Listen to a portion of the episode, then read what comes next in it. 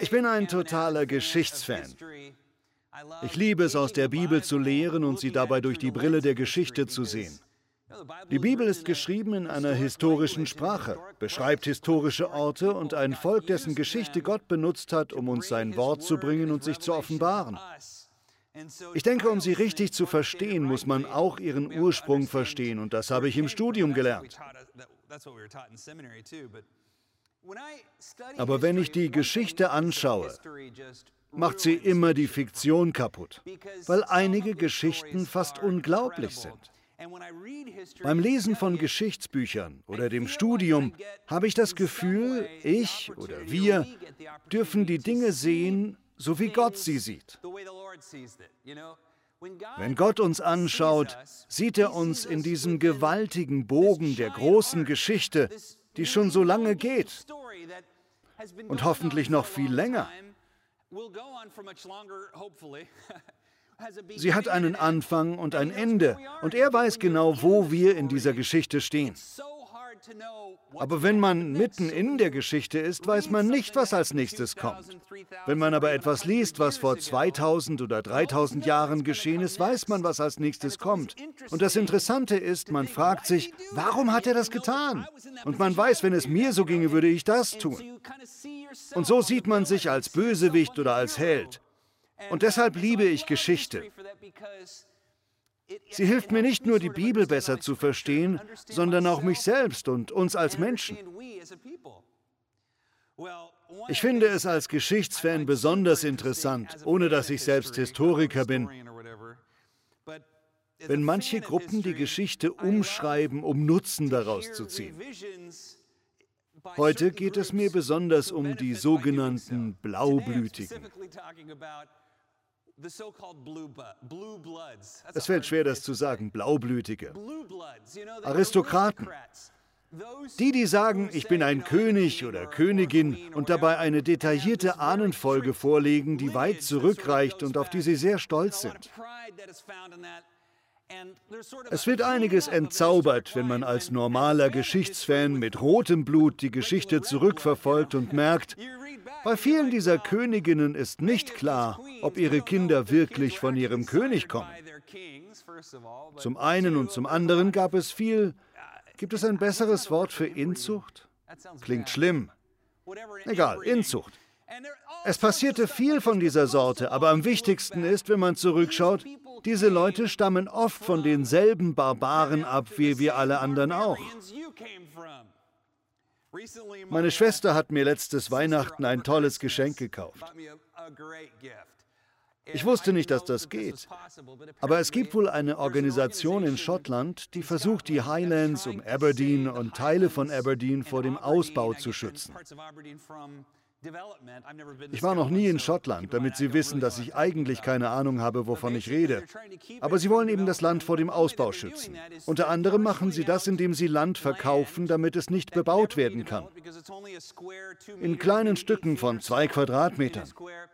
Das Land wird an jeden verkauft, der will, und das schottische Gesetz besagt, wer eigenes Land in Schottland besitzt, der darf den Titel Lord oder Lady tragen. Meine Schwester hat das ausgenutzt und so wurden Hannah und ich jetzt dem schottischen Gesetz nach zu Lord Robert Vernon Schuller und Lady Hannah Rose Schuller erklärt. Eine ernste Sache. Sie müssen mich also jetzt Lord Pastor nennen, wenn wir uns sehen. Ich musste recherchieren, ob das wirklich legitim ist. Gilt dieses Gesetz wirklich? Dabei fand ich einen Artikel von einem britischen Journalisten, der ziemlich aufgebracht war, dass das passiert, weil damit viel Blödsinn gemacht wird und es ist auch blödsinnig.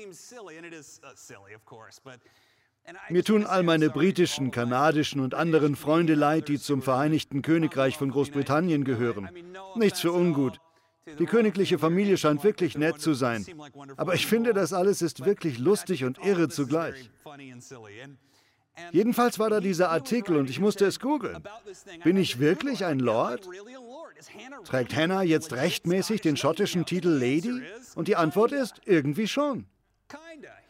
Irgendwie schon. Der Journalist meinte, ja, Sie können Ihren Lord-Titel auf Ihre Kreditkarte schreiben lassen, was ich definitiv machen werde. Ich wusste nicht, dass das geht. Auf jeden Fall kommt Lord Robert Schuller auf meine Visakarte. Er meinte weiter, sicher, Sie können sich einen besseren Tisch reservieren, indem Sie Ihren Titel benutzen. Aber dann, und dabei stelle ich mir seine Stimme so vor. Aber was bedeutet das wirklich? Doch nur, dass Sie ein Betrüger sind, der sich weit über seinen eigenen Stand erhebt. Ich höre das und stelle ihn mir mit einem Monokel vor. Weit über deinen Stand. Dieser Satz fordert Amerikaner heraus, die gesagt hatten, Tod King George, nieder mit dem Aristokraten. Mich hat dieser Satz als Amerikaner so aufgestachelt, dass ich kaum warten kann, die Urkunde für Lord Robert Schuller hinter meinem Schreibtisch aufzuhängen.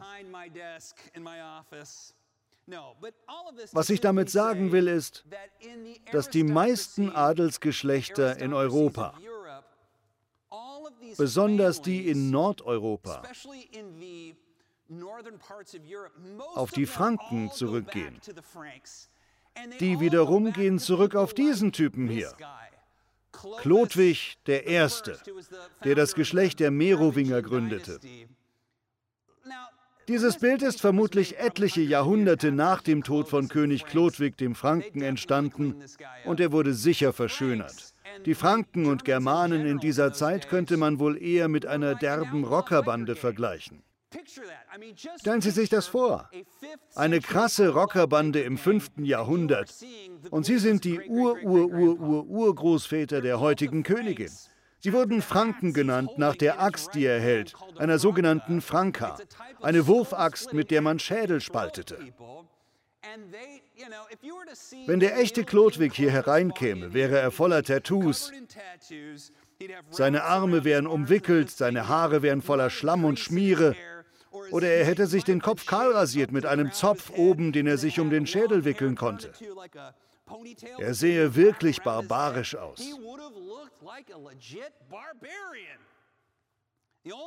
Damit will ich sagen, dass diese Könige, sogar die, die von Karl dem Großen oder Pippin dem Kurzen abstammen, einfach nur gute Gangster waren. So etwas wie blaues Blut gibt es nicht. Wenn ein König stirbt, blutet er genauso rot wie jeder andere. Damit wiederum will ich sagen, Sie sind eine Tochter des Königs aller Könige. Sie sind ein Sohn des Königs aller Könige. Diese anderen Könige machen sie nicht mehr oder weniger tauglich für irgendetwas. Und ob Sie es glauben oder nicht, in der Geschichte, die wir heute lesen, ist das relevant. Wenn wir Kinder des Königs aller Könige sind, brauchen wir nicht nach Ehre, Amt und Prestige zu schielen.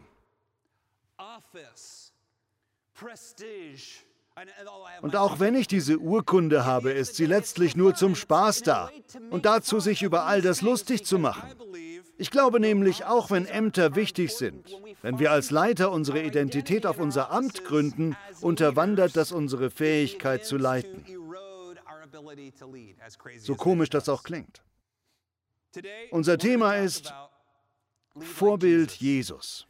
Wir beschäftigen uns mit der Frage, wie leitet Jesus? Und das Konzept, das Jesus-Prinzip, wurde von Blanchard und Hodges entwickelt. Wir lehren es gerade unseren Mitarbeitern und Ehrenamtlichen. Ich finde, es ist wichtig, es der ganzen Kirche weiterzugeben und auch bei Hour of Power. Letzten Endes ist ja jeder ein Leiter. Sie sind ein Leiter. Ich bezeichne jeden als Leiter, der Einfluss nehmen will darauf, wie etwas läuft. Sie denken vielleicht, Bobby, ich bin aber kein Leitertyp. Aber wenn Sie Eltern sind, leiten Sie Ihre Kinder. Wenn Sie Ihren Partner versuchen zu beeinflussen, leiten Sie. Wenn Sie bei der Arbeit ein Teammeeting haben und in diesem Treffen etwas tun oder sagen, gehören Sie zur Leiterschaft in diesem Treffen. Wenn Sie in der Kirche mit Leuten reden, ihnen einen Rat geben oder anbieten, etwas für sie zu tun, leiten Sie. Mein Anfangsgedanke ist, wir alle leiten, aber nicht alle leiten gut. Es ist nötig, dass wir für unsere Art zu leiten Verantwortung übernehmen. Manchmal sollten wir es wagen, stärker zu leiten. Aber am wichtigsten ist, dass wir, wenn wir leiten, als Jünger Jesu leiten. Leiten, wie Jesus leitet. Jesus als Vorbild. Auch wenn ich dem Kurs das Jesus-Prinzip folge, werde ich das Ganze etwas entmicrosoften. Wissen Sie, was ich meine? Es ist ein bisschen wie Fachchinesisch, was ich nicht mag. Ich mag historische und theologische Sprache. Ich werde also die Fachbegriffe ändern, aber das ändert nichts an der Kernaussage. In den nächsten vier Wochen reden wir über das Herz Jesu, den Verstand Jesu, die Hände Jesu und das Verhalten Jesu. Heute geht es also um das Herz Jesu. Eine Herzenshaltung von Jesus ist, die Letzten werden die Ersten und die Ersten werden die Letzten sein. Als Jünger Jesu und grundsätzlich als Christen sind wir aufgefordert, nicht zuerst auf die äußeren Resultate zu schauen, sondern auf das Herz, die Absicht dahinter. Was will ich wirklich? In welche Richtung gehe ich? Was ist mir am wichtigsten? Wenn Jesus über Moral spricht, fängt er immer damit an, was innerlich vor sich geht. Er fragt nach dem, was niemand sonst sieht.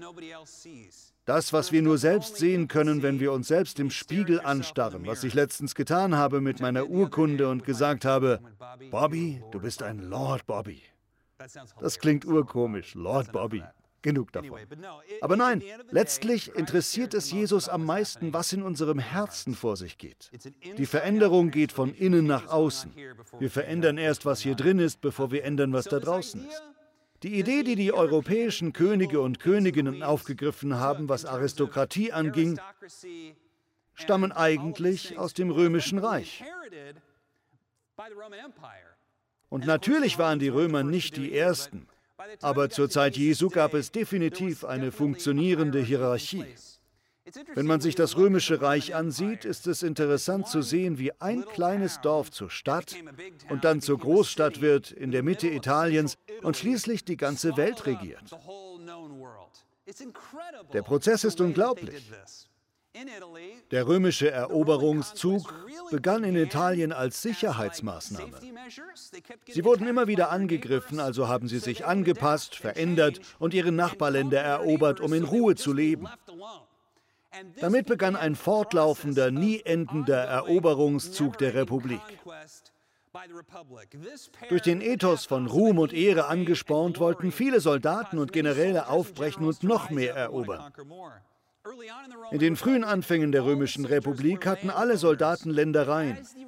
Aber je mehr die Republik wuchs und immer mehr zum Imperium wurde, mit einem Kaiser an der Spitze, umso mehr Soldaten kamen von überall her. Das Volk und die Aristokratie erlebten eine dramatische Veränderung über die Jahre und es entstand ein System, das etwa so aussah. In dieser Pyramide sehen wir natürlich an oberster Stelle Cäsar, danach die Patrizier und die Senatoren. Das ist die alte Aristokratie. Alte Familien mit einer langen Geschichte in Rom. Die Equiterianer, also Ritter, Plebejer, ganz normale Bürger, Freigelassene und Soldaten. Freigelassene sind ehemalige jetzt freie Sklaven und schließlich die niedrigsten der niedrigen Sklaven. Wenn man zur Zeit Jesu im Römischen Reich unterwegs war, sah man überall Sklaven von überall her. In der Geschichte der amerikanischen und europäischen Sklaverei während der frühen Aufklärung oder im späten Mittelalter waren Sklaven meistens Menschen aus Naturvölkern oder aus Afrika. Den Römern der damaligen Zeit war es völlig egal. Sie versklavten jeden. Jeder Eroberte konnte Sklave sein. Frauen, Kinder. Viele der Sklaven damals waren auch weiß. Ich wäre in diesem Reich als Mann mit 1,90 Meter, halb Niederländer, halb Ire, auch als Kelte, Gallier oder Germane vorgeführt worden. Man hätte mich im Nahen Osten unter den Leuten, die im Schnitt 1,60 Meter waren, herumgeführt. Ich hätte einen langen Schnauzer getragen, bis hierhin etwa. Lange Haare und hätte Tattoos gehabt. Vielleicht wäre ich Soldat oder Arbeiter gewesen. Auf jeden Fall ein Sklave. Zu dieser Zeit gab es nichts Niedrigeres als Sklaven. Ein Sklave war Besitz, wertvoller Besitz, aber letzten Endes eben Besitz. Und so gab es im römischen Reich eine große Bevölkerungsschicht, die man benutzte und für alles ausbeutete. Viele der Kinder und die meisten Frauen, die Sklaven waren, wurden unter anderem sexuell ausgebeutet. Grauenhaft. Das alles gibt es natürlich zur Zeit Jesu. Die Hierarchie funktioniert und Jesus spricht ständig über sein eines großes Thema. Ich glaube, es steht in jedem Kapitel der Evangelien. Das Reich Gottes oder das Reich der Himmel. Und egal wie oft Jesus seinen Jüngern durch Gleichnisse und anderes erklärt, dass Gottes Reich von innen kommt und so beeinflusst, was passiert, die Jünger verstehen, dass es sich um eine echte Regierung handelt. In den Ohren seiner Jünger klingt es nach dem, was man heute hört, wenn irgendwo in einer Bar im Osten Europas ein paar Kommunisten darüber reden, wie sie die Regierung stürzen und wer was macht, wenn die Revolution beginnt.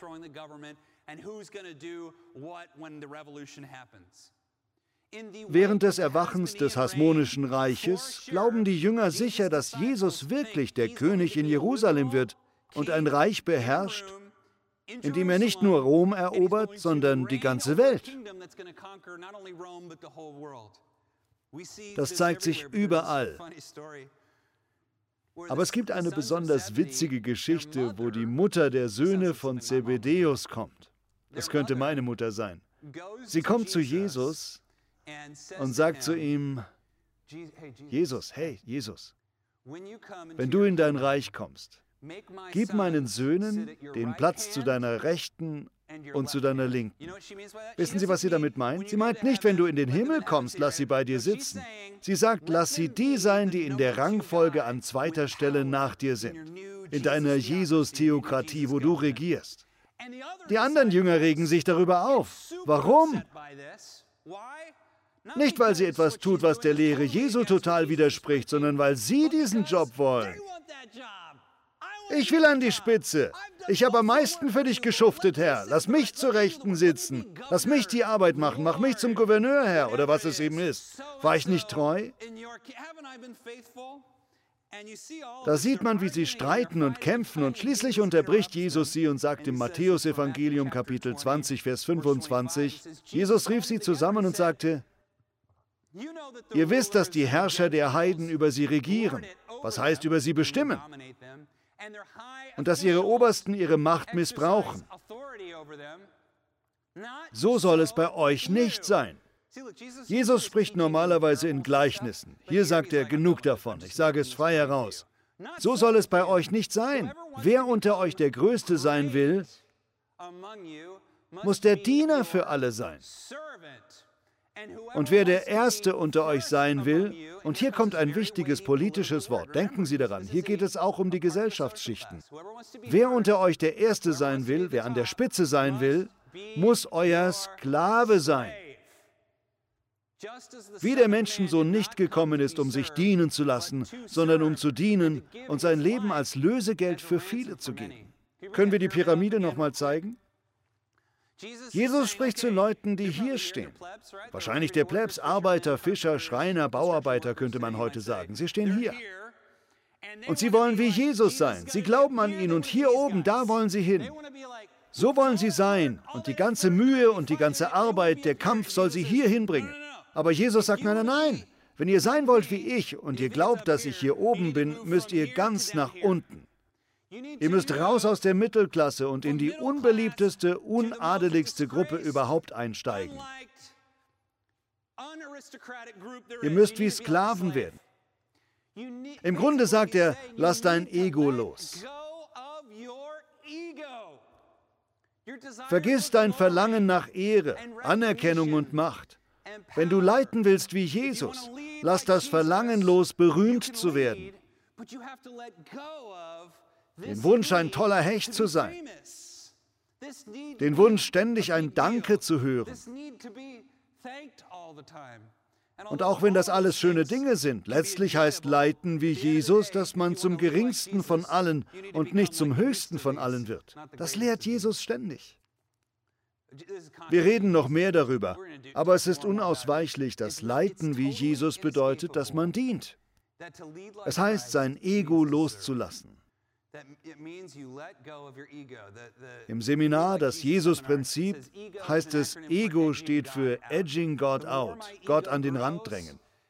Je mehr mein Ego wächst, umso mehr verdränge ich meine Berufung, verdränge Gott, verdränge den wahren Grund für mein Dasein und das, was ich tun soll. Und umso trauriger werde ich. Selbst wenn man damit Erfolg hat, fühlt man sich leer und sucht nach mehr. Aber wir brauchen am Ende, dass wir da sind, wo Jesus Christus ist.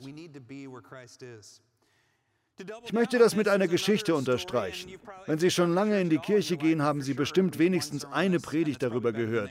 Wahrscheinlich besser als das, was ich darüber predige. Und die Geschichte ist die, wie Jesus den Jüngern die Füße wäscht. Der Evangelist Johannes beschreibt ausführlich, wie Jesus sich wie ein Sklave anzieht. Ein interessantes Detail ist, dass Jesus eine Tunika ohne Nähte trägt, was damals ein sehr teures Kleidungsstück war. Es wird nicht erklärt, wie er dazu kam. Sie waren sehr selten und schwer herzustellen. Ein Künstler von einem Schneider musste Maß nehmen, webte die Tunika an einem Stück, sodass man sie über den Kopf ziehen konnte und sie perfekt saß, ohne Säume und Nähte. Jesus trug so eine und zog sie aus. Er zog seine kostbare Kleidung aus. Er zog sich auch das rabbinische und orthodoxe jüdische Unterkleid aus, das er vielleicht anhatte, und zog sich die Schürze eines Sklaven an, um eine der peinlichsten Sklavenarbeiten zu tun, die man sich vorstellen konnte. Er fing an, seinen Jüngern den Schlamm, Tierkot und Straßendreck von den Füßen zu waschen. Sie waren dreckig und nicht nur dreckig, es war demütigend. Aber es war ihm egal. Abschließend sagt er im Johannesevangelium Kapitel 13, Ihr nennt mich, wir sagen Rabbi, damit der Kontext stimmt. Ihr nennt mich Rabbi und Herr und mit Recht, denn das bin ich. Nun habe ich, euer Rabbi, euer Herr, euch die Füße gewaschen und ebenso sollt ihr einander die Füße waschen.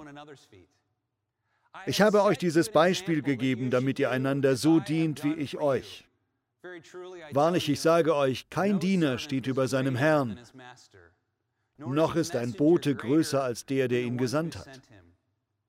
Wenn ihr so handelt, werdet ihr voll gesegnet sein. Das voll gesegnet kommt von mir. Ihr werdet gesegnet sein, wenn ihr so handelt. Selig. Wollen Sie selig, glücklich sein? Ein fröhlicher Mensch? Dann sollte unsere Leitung nicht aus einer Haltung der Selbsterhöhung und des Egos kommen, sondern aus dem Wunsch, Gott zu gefallen und andere zu segnen. Ein dienender Leiter zu sein. Leiten mit der Haltung Jesu, mit einem Herzen voll von Mitgefühl, Freude, Liebe, ohne Selbstsucht. Nichts von dem, was wir heutzutage so oft bei Anführern erleben. Also wenn Sie leiten, und das tun Sie, leiten Sie mit der Haltung von Jesus. Wir sehen heute alle möglichen Führungsstile in der Welt, aber als Leiter sollten wir zeigen, was es heißt, so zu leiten wie Jesus.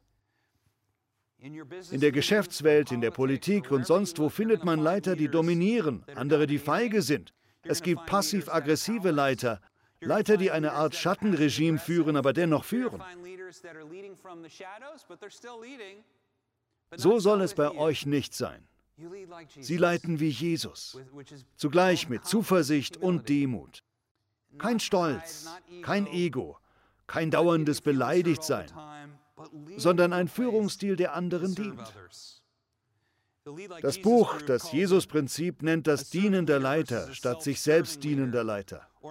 Oder anders ein berufener Leiter statt einem getriebenen Leiter. Sie glauben, und ich stimme zu, dass der einzige Unterschied darin liegt, wem gehört, was geleitet wird. Mir muss als Pastor klar sein, dass ich nicht der Besitzer dieser Kirche bin. Das ist einfach für mich, weil ich diese Gemeinde nicht gegründet habe. Ich habe sie geerbt. Ich bin der Verwalter, bis der Dienst an den übertragen wird, der nach mir Leiter wird. Und ich bin nicht mal der einzige Leiter. Wir leiten gemeinsam mit dem sogenannten Presbyterium als Gemeinschaft und das ist wichtig. Aber jeder, der etwas leitet, sieht seine Verantwortung oder sollte sie sehen, aber nicht als persönlichen Besitz. Wenn jemand als Leiter getrieben ist, sieht er leicht alles, was er leitet, als sein eigenes an. Das ist meins. Meins. Da kommt Bedrohung und Ärger auf. Aber alles selbst, unser Körper, ist eine Leihgabe von Gott. Wir werden alles in dieser Welt wieder verlieren. Wir können nichts mitnehmen. Und der Herr zeigt uns, dass er uns mehr anvertraut, wenn wir uns als vertrauenswürdige Verwalter zeigen. Wenn wir aber versuchen, etwas zu horten und zu behalten, wird es schlimmer. Ich möchte Ihnen zum Ende drei Fragen mitgeben. Wenn Sie herausfinden wollen, ob Sie ein Leiter sind, der anderen dient oder ein Leiter, der sich selbst dient, dann sind diese Fragen sehr hilfreich. Denken Sie nicht an Ihren Chef, wenn ich die Fragen jetzt nenne, okay? Oder an einen Vorgesetzten. Denken Sie als Leiter, als Elternteil, in der Arbeit oder im Dienst in der Kirche, wo Sie leiten. Wenn Sie ehrenamtlich in einer Kirche helfen und eine Gruppe leiten, wie leiten Sie diese Gruppe? Stellen Sie sich folgende drei Fragen. Die erste ist, wie gehe ich mit Rückmeldungen um? Wie antworte ich auf Feedback? Wenn Sie verheiratet sind und Ihr Ehepartner gibt Ihnen ein Feedback, wie reagieren Sie? Ehemänner, eure Frauen sind Ehebücher. Sie wird Ihnen gerne sagen, wie Sie die Ehe verbessern können. Letzten Endes empfinden die meisten von uns jede Rückmeldung, die wir bekommen, entweder als Geschenk oder als Bedrohung. Wir können sie als Einsicht nehmen, als Segen, besonders von Feinden. Unsere Feinde sagen am ehrlichsten ihre Meinung. Freunde sagen einem ungern, was einem Feinde nur zu gern sagen. Das ist ein Geschenk. Oder sind wir dann beleidigt? Sehen wir es als Angriff auf unsere Autorität an, als Angriff auf unser Amt? Zu leiten wie Jesus heißt also Rückmeldung und speziell Kritik als Geschenk zu nehmen. Zweitens, wie läuft Ihre Nachfolgerplanung? Jesus hat von Anfang an Nachfolger ausgebildet. Er sagte, ihr werdet größere Werke tun. Von Anfang an wollte er, dass die Zwölf ihn effektiv auf der Erde als Leiter ersetzen, und sie bildeten wiederum Nachfolger aus. Wenn Sie etwas leiten, müssen Sie Leiter ausbilden. Wir müssen Leiter von Leitern sein. Was die Kinder angeht, es ist wichtiger, dass wir unsere Kinder dazu anleiten, stark zu sein, als sie ständig in Sicherheit zu halten. Sie sollten dafür sorgen, dass Ihre Kinder so schnell wie möglich unabhängig von Ihnen sind.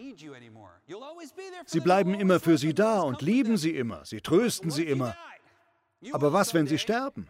Das werden Sie irgendwann und wenn es soweit ist, dann wollen Sie sicher sein, dass Sie Ihre Kinder so erzogen haben, dass sie das gute Leben führen können, das Sie sich für sie wünschen. Gewöhne dein Kind an seinen Weg, wie die Bibel sagt, dann wird es nicht davon abweichen. Also, als Pastor darf ich andere Pastoren, Prediger, Leiter, Gemeindegründer anleiten. In ihrem Job müssen sie Menschen anleiten, ihre Rolle zu übernehmen. Und wenn sie das tun, lernen sie eine Menge über sich selbst. Es heißt von Leuten, die etwas gründen, dass zum Beispiel Gemeindegründer nicht in den Ruhestand gehen, sie sterben. Das ist traurig zu hören. Einige christliche Werke mit enormem Einfluss haben keinen Plan für einen Nachfolger. Da gibt es keine Gruppe von Leuten, die aufstehen und übernehmen können. Es gibt eine Menge legendärer Leute, die abtreten und keinen Plan haben, wie es weitergeht, wenn sie weg sind. Also leiten Sie immer, immer andere an zu leiten, wie Jesus es tat. So hat er geleitet. Also erstens, wie reagieren Sie auf Feedback? Zweitens, bilden Sie Leiter aus, trainieren Sie Ihre Nachfolger. Und drittens, wer leitet und wer folgt? Idealerweise, wenn Sie leiten wie Jesus, tun Sie alles, was Sie tun, zuerst als Nachfolger, dann als Leiter. Paulus sagt, folgt mir nach, wie ich Jesus nachfolge. Die erste Frage, die Sie stellen, wenn Sie eine Entscheidung treffen, wann immer Sie Einfluss nehmen, ist, welche Richtung schlägt Jesus ein? Wie kann ich diese Firma, wie kann ich diese Familie, wie kann ich diesen Dienst oder diese Gruppe, in der ich bin, meinen Kurs in der Schule oder Uni dahin leiten, wo Jesus hingeht? Wo geht Jesus hin? Und dann tun wir unser Bestes. Wir folgen ihm und sagen, folgt mir nach, wie ich Jesus folge. Es geht nicht um ihre persönliche große Vision davon, was sie tun wollen, sondern darum, wie Jesus diese Gruppe segnen will und wie er sie tragen will. Sie werden das zum einen wesentlich anziehender finden und zum anderen mit viel mehr Freude tun, weil es nicht mehr um ihre Vision geht, sondern um die Vision, die Jesus in sie gelegt hat. Damit möchte ich Ihnen etwas sagen. Ich möchte Sie herausfordern. Vielleicht sehen Sie diese Predigt und glauben nicht an Jesus. Ich möchte Sie ermutigen, diese Prinzipien anzuwenden. Wir vertrauen Jesus nicht nur als geistlichen Retter für unser Leben, wir vertrauen auch seiner Weisheit. Was er gelehrt hat, ist wirklich schlau und gut für uns. Es wird Ihnen als Leiter nützlich sein. Sie werden nicht nur langfristig mehr Erfolg haben, wenn Sie leiten wie Jesus, sondern Sie werden auch ein fröhlicherer Leiter sein und herausfinden, dass Jesus genau der ist, der er behauptete zu sein. Er ist der klügste Mensch, der je gelebt hat. Das hat er nicht über sich gesagt, aber ich sage das. Er ist der klügste Mensch, der je gelebt hat. Er weiß mehr, als irgendjemand je gewusst hat. Er ist wirklich der einzige Weg, wie wir zum Vater kommen, erlöst und gerettet. Wir danken ihm dafür. Liebe Freunde, ich glaube, Sie machen das schon viel besser, als Sie selbst denken. Sie sind bessere Eltern, als Sie meinen. Sie sind bessere Leiter, als Sie glauben. Und lassen Sie Jesus weiter an sich wirken. Vater, wir danken dir so sehr für alles, was du uns gibst, für alles, was du uns anvertraust. Hilf uns, Gott, unser Ego loszulassen, unseren Wunsch erkannt, geliebt und bewundert zu werden, den Wunsch nach Titeln und Ämtern. Hilf uns, all das loszulassen und nur dem nachzujagen, was du für uns willst. Wir haben keine Angst vor Peinlichkeit. Wir haben keine Angst, beschämt zu werden. Wir haben keine Angst davor, keinen Dank oder Anerkennung zu bekommen. Wir sind nicht darum besorgt, ganz besonders und einzigartig zu sein. Herr, wir lassen all das los. Wir wissen, dass wir in deinen Augen kostbar sind. Du liebst uns und sorgst für uns. Das ist genug, Herr. Das ist ein Geschenk. Der König der Könige und der Herr der Herren lächelt euch an und segnet euch. Er ruft euch. Wir brauchen niemandes Liebe mehr, Herr. Wir können dienen und vertrauen und das tun, wozu du uns berufen hast. Danke. Im Namen Jesu beten wir. Amen.